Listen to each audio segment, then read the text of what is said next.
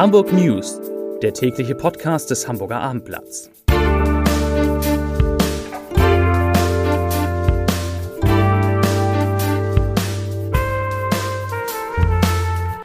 Herzlich willkommen. Mein Name ist Lars Heider und heute geht es in diesem Podcast um neue Erkenntnisse über die Corona-Lage auf Hamburgs Intensivstation. Weitere Themen, das Abendblatt startet eine Corona-Umfrage unter Hamburgerinnen und Hamburgern. Die 7-Tage-Inzidenz, sie sinkt erneut und Fitnessgeräte werden jetzt in Hamburg unter freiem Himmel aufgebaut. Dazu gleich mehr. Zunächst aber die Top 3, die drei meistgelesenen Themen und Texte auf abendblatt.de.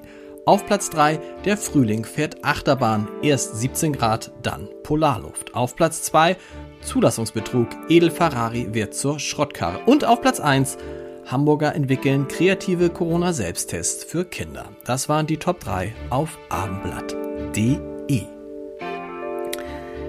Wie geht es Ihnen eigentlich nach einem Jahr Corona-Pandemie? Wie erleben Sie diese Zeit?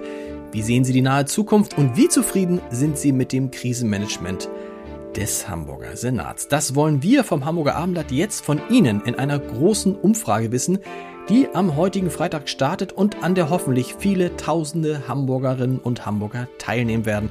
Ich bitte Sie, machen Sie mit, einfach auf www.abendblatt.de gehen, dort finden Sie die Umfrage heute Abend ausfüllen, das macht auch Spaß und ich glaube, wir werden da relativ viele interessante Erkenntnisse gewinnen für alle, an alle die, die mitmachen, sage ich jetzt schon mal Danke. Corona beschäftigt uns natürlich nicht nur in der Umfrage, sondern auch heute in diesem Newsletter intensiv und das im wahrsten Sinne des Wortes. Wir haben lange und ausführlich mit den Chefs der Intensivstation in der Asklepios Klinik Harburg gesprochen, auf der im Moment die meisten Patienten mit Covid-19 behandelt werden, nämlich 35. Ihre Erkenntnisse? Während in der ersten Infektionswelle vor einem Jahr vor allem Mitglieder der bürgerlichen Mitte erkrankt seien, also Skifahrer und Geschäftsreisende, kämen jetzt immer mehr Patienten, die nicht so gut dastünden, die ein niedriges Bildungsniveau und ein niedriges Sozialniveau hätten, häufig auch einen Migrationshintergrund. Das seien die Tatsachen, sagt Chefarzt Gunther H. Wiest. Überall dort, wo Menschen auf engem Raum zusammenlebten, steige das Risiko zu erkranken. In kleinen Wohnungen könne man Infizierte auch schwer isolieren. Und dann, so die Erfahrung der Experten, würden am Ende ganze Familien auf der Intensivstation landen. Das Komplette Interview lesen Sie im Hamburger Abendblatt morgen oder auf www.abendblatt.de. Die Zahlen, die Corona-Zahlen für Hamburg vom heutigen Freitag. Heute wurden 420 neue Infektionen gemeldet. Vor einer Woche waren es 447, also 27 mehr.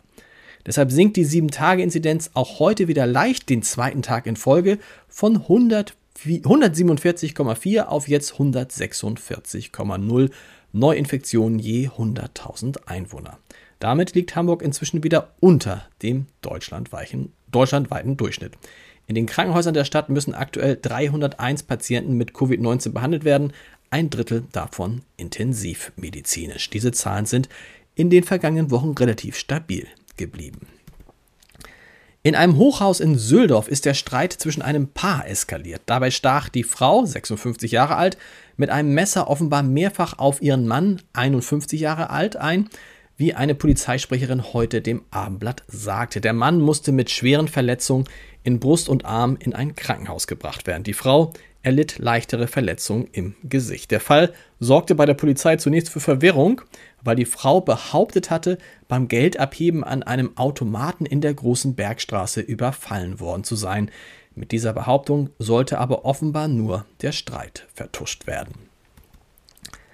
Der Frühling ist da und der Wunsch, sich zu bewegen, steigt, doch aufgrund der Pandemie bleiben die Fitnessstudios in Hamburg erst einmal geschlossen. Vor diesem Hintergrund will der Bezirk Hamburg Nord nun die Outdoor-Fitness seiner Bürgerinnen und Bürger fördern. An sieben Standorten zusätzlich sollen daher nach dem Willen der in äh, Nord die Mehrheit habenden rot-grün-roten Koalition Geräte für das Training im Freien aufgestellt werden. Allein für dieses Jahr bewilligt die Bezirksversammlung dafür 90.000 Euro. Insgesamt dürfte das Vorhaben in den kommenden Jahren allerdings rund eine halbe Million Euro kosten.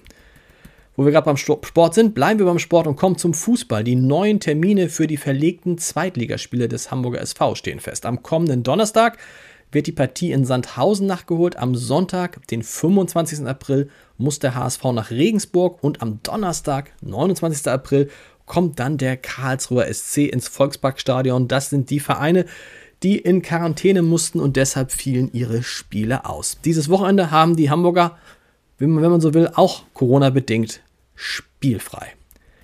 Den Podcast-Tipp des Tages, den habe ich natürlich auch für Sie in vier Flaschen. Unserem Wein-Podcast geht es heute um eine Rebsorte, die viele nicht kennen dürften, die man aber unbedingt einmal ausprobieren sollte, um den Furmint.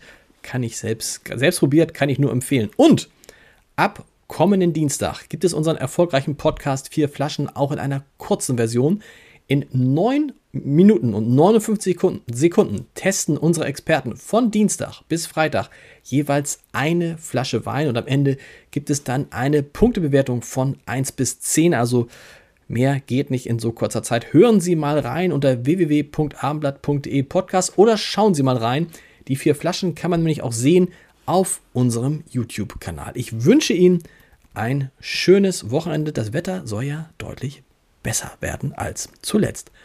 Und wir hören uns dann am Montag wieder mit dann vielleicht dem hm, Kanzlerkandidaten der CDU, CSU und Montagabend haben wir vielleicht auch schon ein Gefühl dafür, wer Kanzlerkandidat der Grünen wird. Schönes Wochenende. Tschüss.